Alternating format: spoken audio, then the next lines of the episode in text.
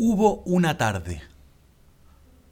Hubo una tarde, perdida en los pliegues de la sombra, en que Diego Maradona no tocó la pelota, que tuvo los tobillos como dados gigantes, las articulaciones mustias, los empeines empedrados, la imaginación desvanecida, que la pelota era arisca, que toda su tarea se limitó a unos saques laterales, que se aburrió como un matarife en un museo de cera, que las ovaciones de la hinchada le sonaron huecas.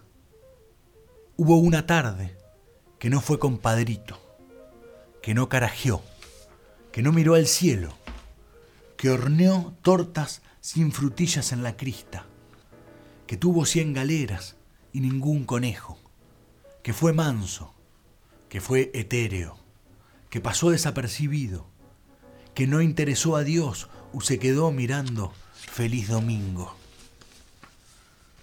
Que las magnolias se hundieron en los canteros, que los pájaros no tuvieron ansias de volar, que los picapiedras, no los del dibujo, sino los de los Madre de Dios, fueron amos del Olimpo, que los desangelados se pusieron alas.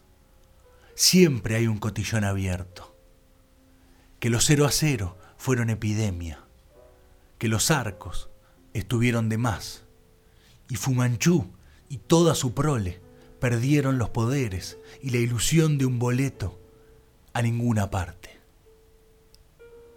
Hubo una tarde que no existió nunca. Hubo una tarde por Daniel Roncoli.